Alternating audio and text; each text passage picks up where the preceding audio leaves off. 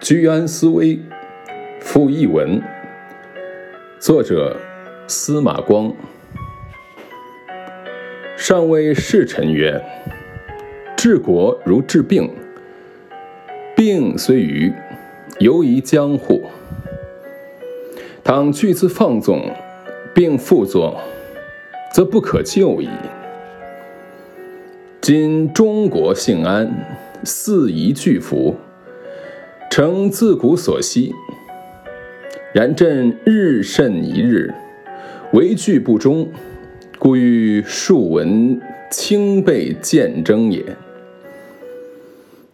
魏征曰：“内外治安，臣不以为喜，唯喜陛下居安思危耳。”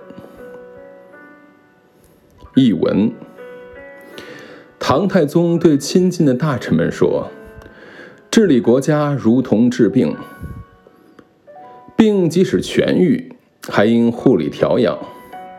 倘若马上就自我放开纵欲，一旦旧病复发，就没有办法解救了。现在国家很幸运地得到和平安宁，四方的少数民族都服从，这真是自古以来所罕有的。”但是我一天比一天小心，只害怕这种情况不能维护久远，所以我很希望多次听到你们的进谏争辩呀。